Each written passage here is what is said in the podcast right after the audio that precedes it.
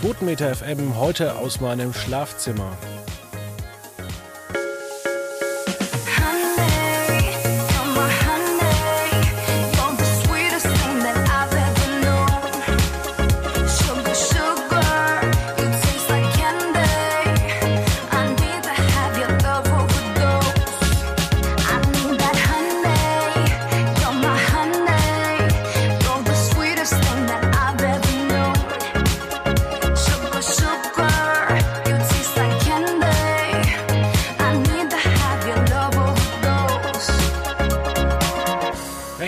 Willkommen bei Quotenmeter FM, Ausgabe 541. Es ist zwischen Weihnachten und Neujahr und ich bin hier mit David Grischek in meinem Schlafzimmer. Ähm, ähm Im ja. übertragenen Sinne. Ja, im übertragenen Sinne einigen wir uns darauf. Genau, wir wollen heute mal über die Tops und Flops des Jahres sprechen. Ähm, das Jahr 2019 ist ja fast zu Ende. 2020, ja, es ist sogar ein letzter Monat in diesem Jahrtausend. Allerdings wagen wir uns jetzt hier in einer knappen halben Stunde nicht dazu, auf äh, zehn Jahre zurückzublicken sondern wir beschränken uns auf ein Jahr. Und ähm, die Kollegen haben es vorgemacht. Äh, Manuel und Lukas, die haben die Tops und Flops äh, des Jahres geschrieben. Und äh, beginnen möchte ich mit den Tops. Und da gibt es ein Thema, David, was dir immer sehr am Herzen liegt. Und zwar, ich bin ein Star, holt mich hier raus. Vollkommen richtig, ja. Ähm, das äh, freue ich mich auch schon auf den Dschungelauftakt. Äh, jetzt bald in zwei Wochen, am 10. Januar geht es ja wieder los. Es ist, äh, es ist und bleibt einfach so das letzte große TV-Lagerfeuer, finde ich, dass es schafft, zwei Wochen lang einfach eine Euphorie zu entfachen. Wir haben gesehen, es ist egal, wenn, ob die Kandidaten bekannt sind oder nicht. Ähm, wenn der Cast stimmt, äh, wenn irgendwie Intrigen gesponnen werden, dann ist das einfach eine super super Sendung und äh, ich freue mich drauf. Ich freue mich auf unsere Halbzeitbilanz, die wir dann in drei Wochen machen werden. Ich freue mich auf das Dschungel Public Viewing bei Julian FM Stöckel, zu dem ich wieder mal äh, hingehen werde. Also das ist schon äh, eines der Highlights auf jeden Fall des Jahres. Ich muss gestehen, ich habe dieses Jahr nicht so viel angeguckt. Ähm, mir wird das einfach zu viel. Ich habe das äh, die letzten Jahre ähm, stark verfolgt. Ich glaube, meine aktivste Staffel war 2013, 2014. Bin allerdings äh, ja von dem ganzen Reality-Zeug von RTL vielleicht doch ein bisschen überfordert inzwischen. Bitte? Das höre ich ja zum ersten Mal. Ja, es ist, also ich habe das äh, Dschungelcamp nur eine, also nicht komplett angucken können, aus Zeitgründen. Und ähm, das wird bei mir jedes Jahr immer schlimmer. Also wo ich dir recht gebe, die Stunde danach, das habe ich eigentlich auch mir nie angeschaut, auch im Nachhinein oder so nicht. Also du hast so viel Stoff schon durch die normalen Dschungelcamp-Folgen, äh, dass es eigentlich äh, ähm, ja gar nicht mehr möglich, wenn du noch ein äh, Arbeitsleben halt nebenbei hast. Da gebe ich dir recht. Ähm, die Dschungelcamp-Folgen habe ich dann in der Regel aber doch noch geschaut, wenngleich du natürlich recht hast. Es gibt Folgen, da kann man zwei Stunden was erzählen. Es gibt aber auch Folgen, die sind einfach tendenziell ein bisschen zäher. Ja, was das ist eben, was mich so ein bisschen ähm, zuletzt gestört hat, äh, dass man eigentlich immer versucht hat, diese 105 Minuten voll zu machen. Ich finde, man sollte da vielleicht gucken, wieder auf die 60 Minuten, vielleicht 70 zu gehen und dann tatsächlich ähm, ja ein offenes Ende ankündigen. Also wenn es dann wirklich zwei Stunden geht, weil der Stoff da ist, glaube ich, äh, macht es mehr Spaß, als ähm, jeden Tag zwei Stunden Sendezeit füllen zu müssen. Ja, das ist richtig. Und ich denke, es ist ja auch eine tolle Chance für RTL. Also am 27. Äh, Januar startet, glaube ich, auch die neue äh, Staffel der Kristallshow bei RTL. Und ich glaube, das ist auch eine tolle Gelegenheit, nach dem Dschungelcamp solche Sendungen nochmal zu pushen, auf die nochmal ein bisschen Aufmerksamkeit zu lenken. Ist vielleicht teuer, ist teurer, zwei Formate zu produzieren, als ein langes einfach ein bisschen mehr zu strecken. Aber ich glaube, so, so perspektivisch ist es sinnvoll, das Dschungelcamp zu verknappen, verknappen und lieber noch ein paar andere Formate doch anzuschieben. Das tun sich, glaube ich, alle Seiten gefallen mit.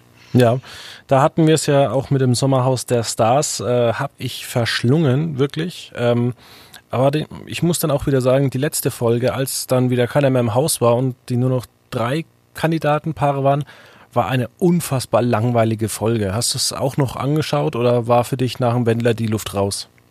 Ähm, ach so, ja, ich erinnere mich wieder. Äh, ich war in Brasilien, also ich habe äh, noch äh, geschaut, solange der Wendler drin war, dann war ich in Brasilien. Dann hatte sich das Thema für mich irgendwie auch erledigt. Ähm, hat man ja auch an den Quoten gesehen, die sind dann auch äh, deutlich zurückgegangen. Äh, ja, aber es ist beim Dschungelcamp ja dasselbe. Weder die Auftaktfolge noch die Finalfolge sind ja dafür bekannt, inhaltlich besonders jetzt herausragend zu sein. Ne? Finalfolge ist vielleicht ein bisschen emotional, weil es dann auch Favoriten gibt und so. Aber ich meine, die, die starken Ereignisse passieren im Dschungelcamp nach fünf, sechs, sieben Tagen, würde ich sagen. Ne? Das ist so, ja. da gibt es meistens den inhaltlichen Peak. Ja, und dann, wie gesagt, äh, am Ende haben sich zu viele gut vertragen, ähm, ist weniger was passiert. Ähm, ja, Sommerhaus hat aber auf jeden Fall Spaß gemacht und natürlich, es war der Wendler, der das große, ähm, ja, der die große Begeisterung gebracht hat und vor allem, was ich ja ziemlich spannend fand, obwohl es die ähm, Folgen auch vier Tage vorab gab, äh, sind die Quoten deutlich gestiegen. Ja, der Wendler, Sommerhaus der Stars, glaube ich, so der Überraschungshit äh, oder einer der Überraschungshits äh, dieses Jahres. Ich bin ein Star, holt mich hier raus, war ja erwartbar. Äh, Michael Wendler hat auf jeden Fall, denke ich, äh, den entscheidenden Einschaltimpuls gebracht. Aber man muss auch sagen, auch Willi Herren zum Beispiel äh, hat der Sendung eigentlich sehr gut getan, weil er durch seine Eskapaden da eigentlich auch, glaube ich, für viel Zoff und Krawall gesorgt hat. Und ähm, ja, also es ist spannend, dass das Modell funktioniert. Ich glaube auch, dass es sich wenige eher vorab angeschaut haben, weil es gibt ja doch auch immer noch den Reiz, wenn man es sich halt äh, live anschaut, dass man nebenbei noch so ein bisschen äh, Twitter verfolgen kann. Und äh, das ist ja gerade beim so Sommerhaus auch immer sehr amüsant mitzulesen. Also ich habe mir das wirklich Samstagmorgen morgens um nicht um 0 Uhr, nicht um 5 Uhr, aber um 9 Uhr angeguckt. Aha, während ich hier Wochenendquotendienst machen muss. Genau. Sommerhaus. Habe ich äh, Sommerhaus der Stars angeguckt. Ähm, eine Sendung, die auch von RTL kommt, ähm, wir sind sehr RTL-lastig, habe ich so das Gefühl, ist äh, Take Me Out, die ich so ein bisschen zeitlich verpasst habe. Ähm, ich muss sagen, ich habe noch, glaube ich, vier Folgen vor mir. Ich habe es einfach noch nicht geschafft. Es gibt zurzeit zu viel gutes Fernsehen ähm, und so ein bisschen Trash-Müll. Wie das Sommerhaus äh, ist auch so ein bisschen Take Me Out. Äh, ja, und ähm, ich guck's gerne. Allerdings muss ich auch sagen, es ist durch diese ganze TV Now Streaming Situation jetzt nicht mehr der Fall, dass ich mir das alles unbedingt schnell aufzeichnen muss und am nächsten Tag anschauen muss. Mhm. Nee, klar. Nee, Take Me Out, muss ich sagen, habe ich, ich glaube, ich habe noch nie eine Folge ganz gesehen. Da bin ich immer, wenn ich Samstagabend vielleicht später noch zu Hause äh, war, dann äh, vielleicht so beim Durchschalten, aber ähm, ja, ist, ist, ist ein lustiges Format. Gerade auch bei jungen Leuten ist das sehr beliebt, muss man sagen. Also auch aus meinem Freundeskreis, wo viele Leute ja immer erzählen, ich gucke gar kein Fernsehen mehr. Take Me Out ist eine Marke, ist bekannt, ist ein Name.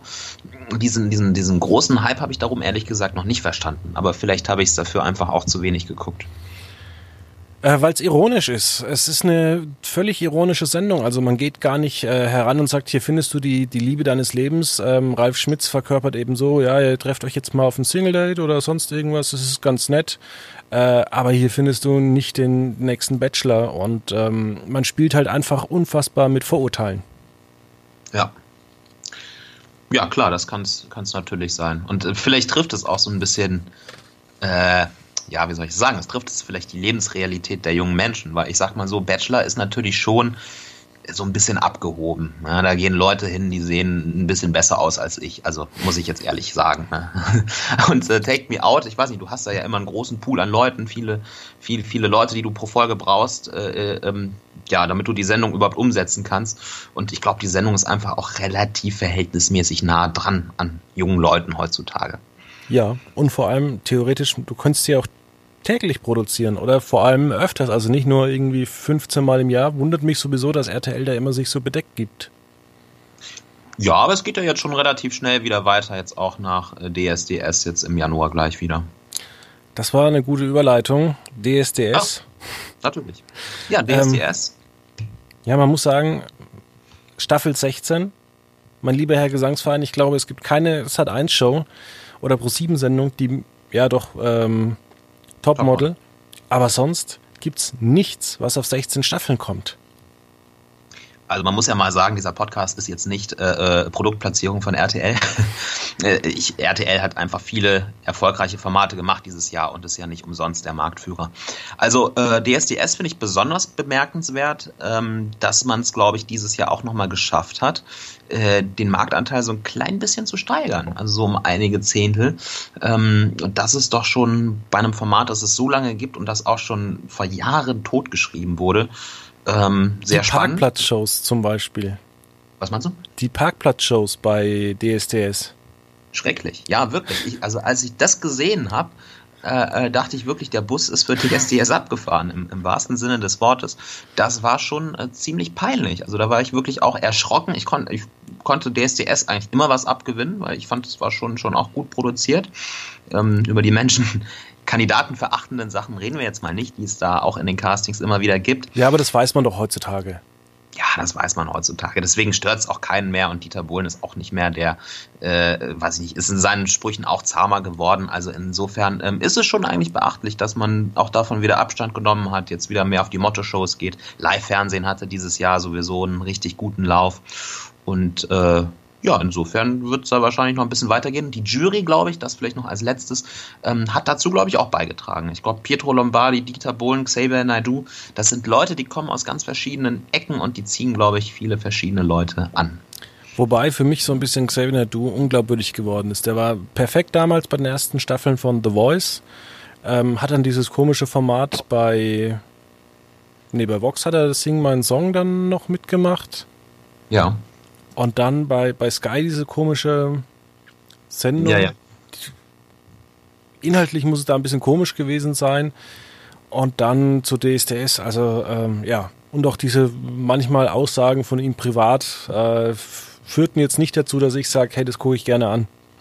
Nein, nein, da hast du vollkommen, vollkommen recht. Äh, wie, wie Xavier Naidoo politisch privat verortet ist, ja, finde ich auch eigentlich äh, ziemlich, ziemlich bedenklich. Ähm, und ich wundere mich eigentlich immer, eigentlich kann neben einem Dieter Bohlen ja auch nur jemand sitzen, ähm, also kein, kein, kein, starker, charismatischer Typ. Das hat nie geklappt. Ne? Ich sage nur Thomas Gottschalk, äh, Guido Maria Kretschmer, jeder, der sich da irgendwie neben ihm so ein bisschen positionieren wollte, der ist eigentlich nach einer Staffel immer ausgestiegen, weil es nicht geht. Und das wundert mich eigentlich bei einem Hochkaräter äh, wie Xavier Naidoo. Vielleicht hat das ja wirklich nötig, man weiß es nicht. Ja, ähm, das Pendant sozusagen ist äh, bei Sat1 und Pro7 unterwegs. The Voice of Germany immer noch erfolgreich, ähm, obwohl die drehenden Stühle mich nicht mehr begeistern. Aber es gibt immer noch Millionen von Menschen, die das äh, sich Woche für Woche angucken. Zumindest das Originalformat noch. Ja, das ist, ich muss tatsächlich sagen, ähm, ich glaube, früher, äh, also vor 2011, als The Voice gestartet ist, war es ja so, dass äh, so die RTL-Casting-Shows ihre ganz große Phase, äh, ähm, ja, deren große Phase dann halt zu Ende ging. Für mich ist die große Phase von The Voice jetzt so ein bisschen mit dem Masked Singer-Erfolg zu Ende gegangen. Weil das irgendwie das nächste große Ding ist, äh, was irgendwie nochmal, äh, ja, Musikshow oder Gesangsshow anders denkt. Ne, das, was The Voice vor zehn Jahren, knapp zehn Jahren zweifellos auch geschafft hat. Für mich ist die Luft auch ein bisschen raus, muss ich sagen. Zu viele Ableger, Kids, Senior, die normale Version. Man überspannt den Bogen zu sehr für mich. Trotzdem ist es natürlich äh, gut produziertes Fernsehen, muss man sagen. Ich warte immer noch auf äh, The Voice äh, Dogs oder du wolltest doch The Voice für, für Blinde machen oder so. Ja, das war mein, meine Originalidee. Ne? Äh, ist The Voice äh, eine Sendung, in der man niemanden singen hört, nur nach Äußerlichkeiten. Und am Ende, nachdem der ganze Casting-Prozess vorbei ist, kriegt jemand einen Plattenvertrag, äh, wird ein Song aufgenommen und dann live präsentiert. Das klingt nach einer hervorragenden Idee. Aber wir lösen das Problem nicht mit den vielen Voice-Ablegern durch noch mehr Ableger.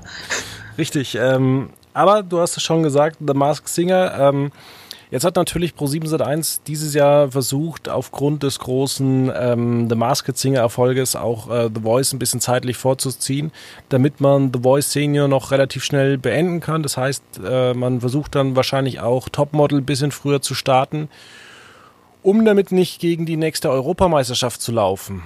Oder sind das alles nur Spekulationen und glaubst du, oder wir müssen ein bisschen länger warten und dafür wird äh, ja, The Voice nächstes Jahr im Herbst ein bisschen eingeschränkt? Weil es war ja ein unfassbar großer Erfolg. Ja, äh, gute Frage. Es ist wirklich eine gute Frage, wie man es macht.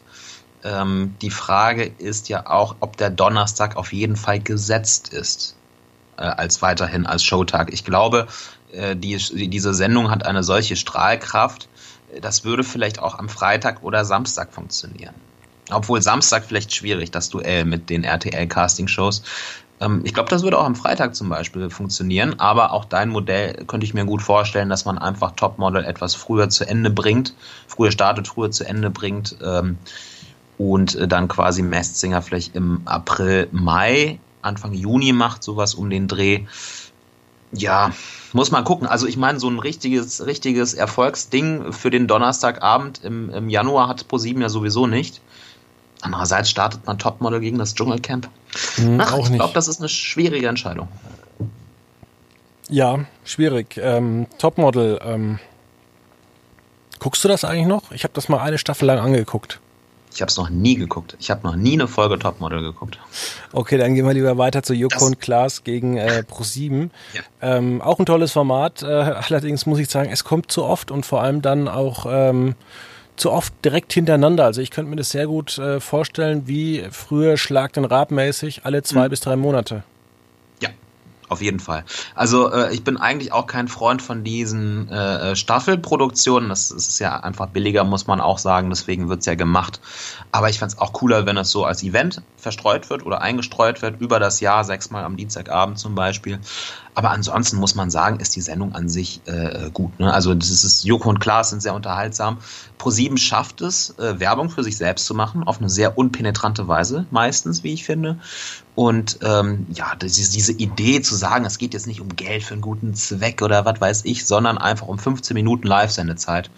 Das ist cool. Also das ist wirklich äh, äh, eine sehr schöne Sendung und äh, ja, man kann mal gucken. Also ich glaube, Luft nach oben besteht da immer. Das live aufzuziehen ähm, wäre jetzt wahrscheinlich auch nicht unbedingt schlecht. Also würde vielleicht der Sendung auch nicht äh, unbedingt schaden.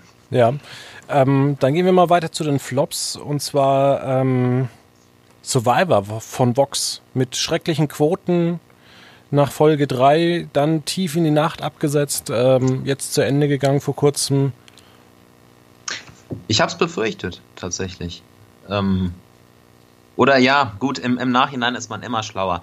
Aber ich hatte mir die erste Folge, auch tatsächlich auch nur die erste Folge angeschaut und ich war schon einigermaßen begeistert. Also das, wir haben damals ja auch im Podcast drüber gesprochen. Es war super fett in Szene gesetzt. Es erinnerte mich fast mehr an ein an ein, ein, ein Film, an ein Drama als an eine Reality-Show. Also es war schon sehr gut umgesetzt. Äh, man hatte spannende Kandidaten. Es war nicht trashig. Es war wirklich sehr, ähm, es ging sehr viel um Taktieren und so. Ähm, ich glaube, in Zeiten, wo man halt lieber Sommerhaus und Dschungelcamp guckt, war das für viele Leute vielleicht auch zu kompliziert. Ah, ich würde es gar nicht so sagen. Ähm, vielleicht war das Format auch einfach zu lang. Also man muss auch mal in den USA gucken, warum es so erfolgreich ist, weil es an einem dreistündigen Serienabend äh, immer nur mit einer Stunde läuft. Und ich habe schon das Gefühl, dass diese ständige Sendezeitverlängerung bei den Sendern äh, tatsächlich dazu führt, dass man vieles äh, gar nicht mehr anguckt. Also ähm, ich gucke ja selber nur noch The Big Bang Theory habe ich angeschaut. Die Simpsons haben mich danach gar nicht mehr interessiert. Es ist alles nur noch so mittelmäßig. Ähm, ja, also es ist vielleicht interessant, aber vielleicht äh, würde hinter so einem Format nochmal eine einstündige Hülle der Löwen funktionieren. Oder man hätte vielleicht die Hülle der Löwen ähm, auf 21.45 Uhr reduzieren sollen und danach Survivor. Das wäre, glaube ich, ein spannenderes äh, Abend gewesen. Und man hat es ja mal probiert, da war es ja auch ein Erfolg hinten nach. Das habe ich auch nicht ganz verstanden. Warum man die Sendung nicht so ein bisschen gerettet hat und einfach nach den Löwen programmiert hat. Also, ich weiß es nicht. Weiß ich, wir haben da wahrscheinlich wirklich zu wenig Background. Ich meine, absolut waren es ja nicht allzu viele Zuschauer, aber ich glaube doch deutlich auch über eine Million, äh, die damals diese erste Folge nochmal nach Löwen geguckt haben und äh, 11% Marktanteil. Also, naja, gut. Aber das Survivor-Kapitel in Deutschland ist dann wohl zum, äh, ich glaube, dritten Mal gestorben. Ja, ein anderes Format, was auch äh, sehr schlechte Quoten hatte und was auch inhaltlich eine Katastrophe war, war der Traumjob bei Jochen Schweizer. Ja, als diese Meldung rauskam, dass ProSieben so eine Sendung macht, das war glaube ich der 1. April 2018 oder 2019, dachte ich erstmal an einen Witz. ähm, weil sich dieses Konzept für mich absurd anhörte. Einen Geschäftsführer suchen, ähm, und dann muss dieser Geschäftsführer, weiß ich nicht, äh, Skydiven oder Bungee jumpen. Okay, wenn das das Kriterium ist, also ich, realitätsferner geht's ja nicht. Ja, und was ich in den sozialen Medien mitbekommen habe, äh, gerade in Greta Thunberg-Zeiten, ähm, ja, so eine Verschwendung von Produktionsmitteln an den Tag zu legen ähm, und durch die Welt zu reisen, nur dafür, dass ein Geschäftsführer gesucht wird, ist halt auch ein bisschen seltsam. Bisschen dekadent. Ja, das ähm, machen die Leute, glaube ich, äh, äh nicht mehr mit.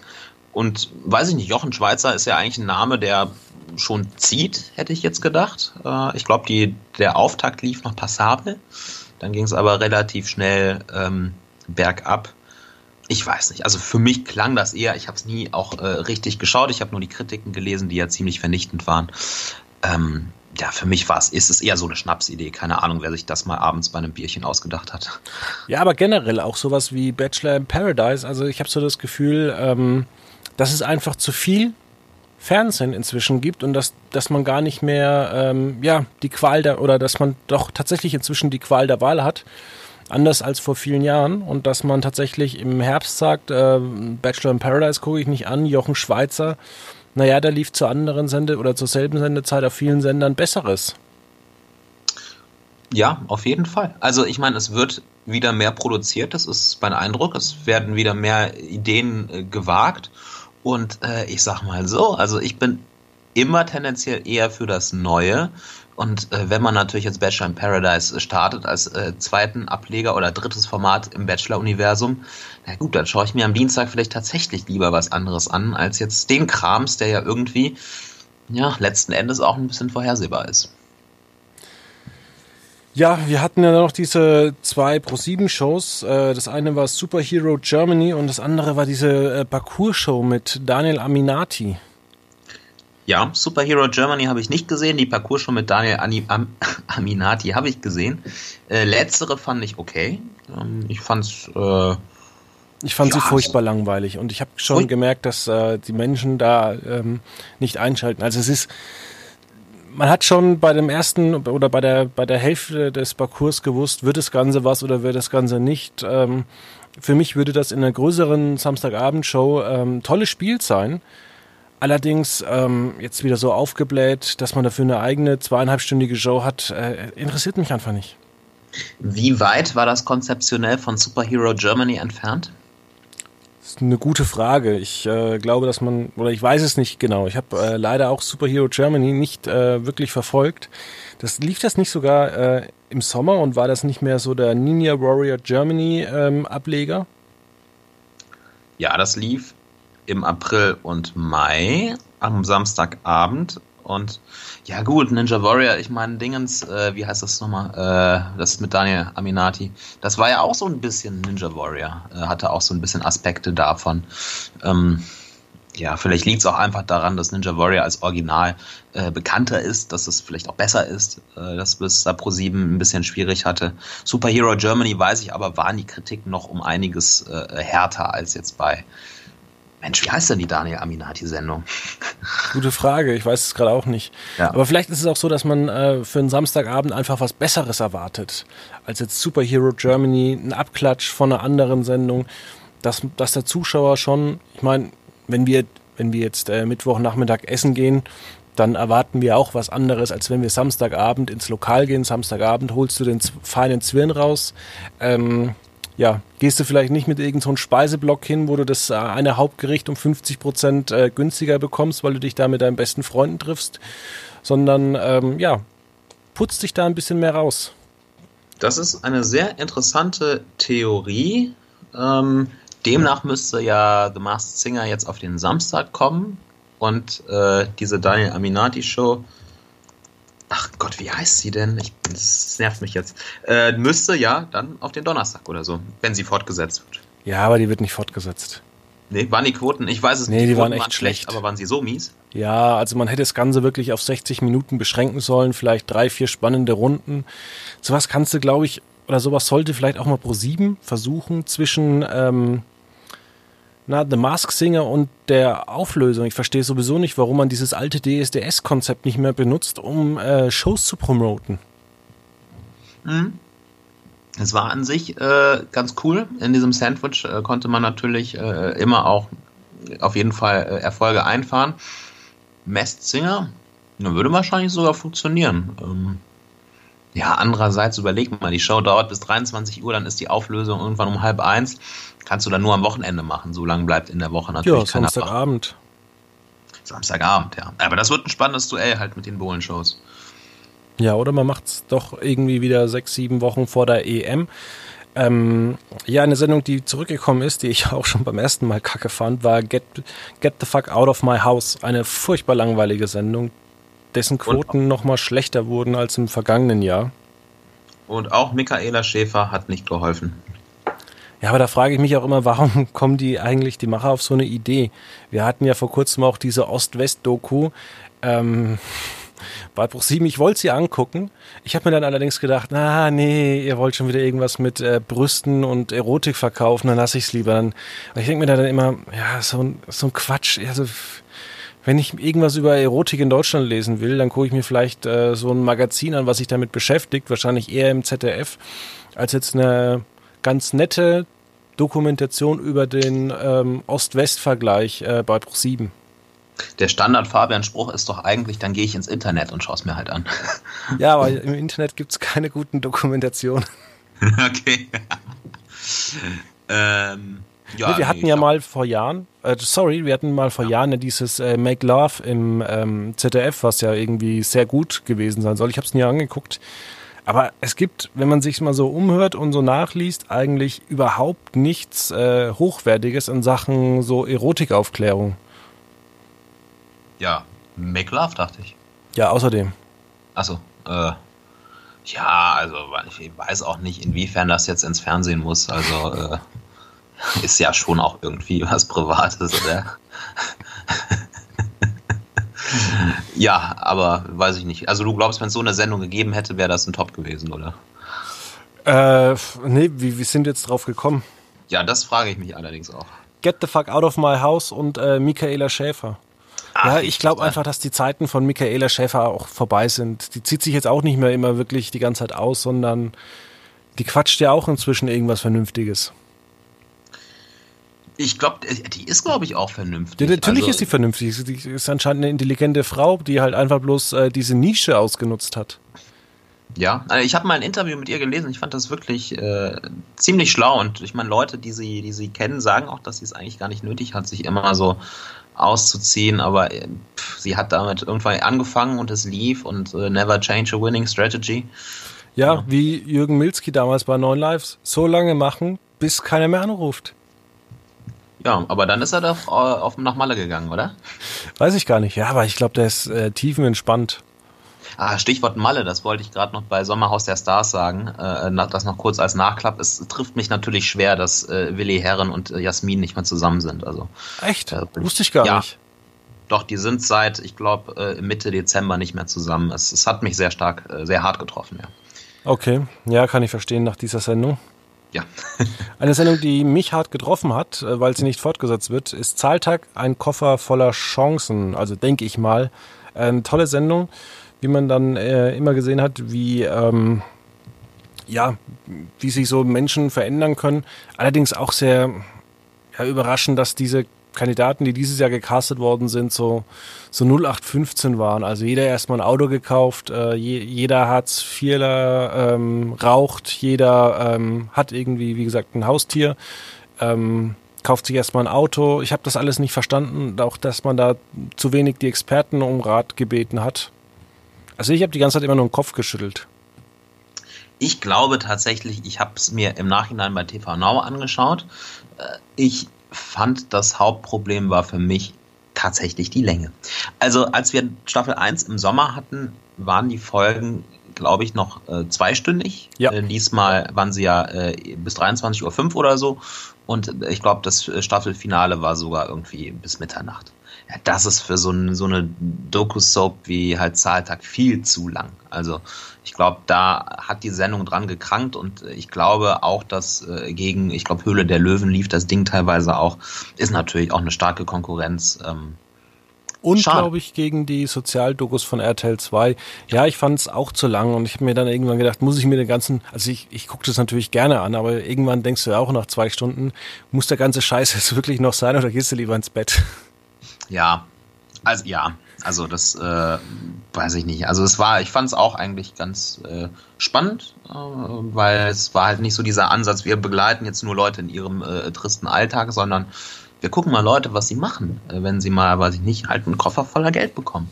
Und ich fand auch dieses äh, kommentierende Team mit äh, Ilka Bessin, diesem äh, Gründertypen und ähm, Heinz Buschkowski fand ich eigentlich auch gut. Äh, war für mich sehr schön, weil die verschiedene so Positionen hatten.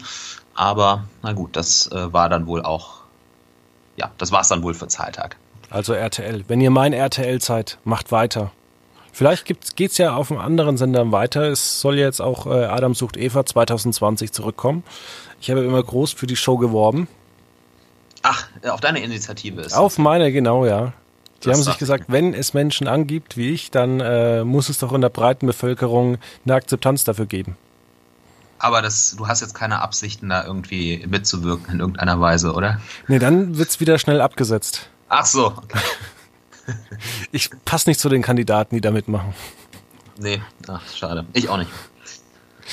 Ähm, noch ein schönes Format, worauf ich kurz eingehen möchte. Äh, mein Lied für dich ähm, mit Judith Williams, die einfach jetzt, einfach weil sie es kann, mal eine Sendung im ZDF bekommen hat, weil sie bei, den Höhle der, bei der Höhle der Löwen dabei ist, äh, was vielleicht auch solche Leuten wie Jan Böhmermann geärgert hat, der eigentlich jahrelang darauf hingearbeitet hat und äh, jetzt so langsam mal nach sechs Jahren eine Show im ZDF bekommt und Judith Williams eigentlich nur ein bisschen investiert und sich eigentlich, wahrscheinlich könnte sich, sie sich das ZDF kaufen mit Kofler zusammen.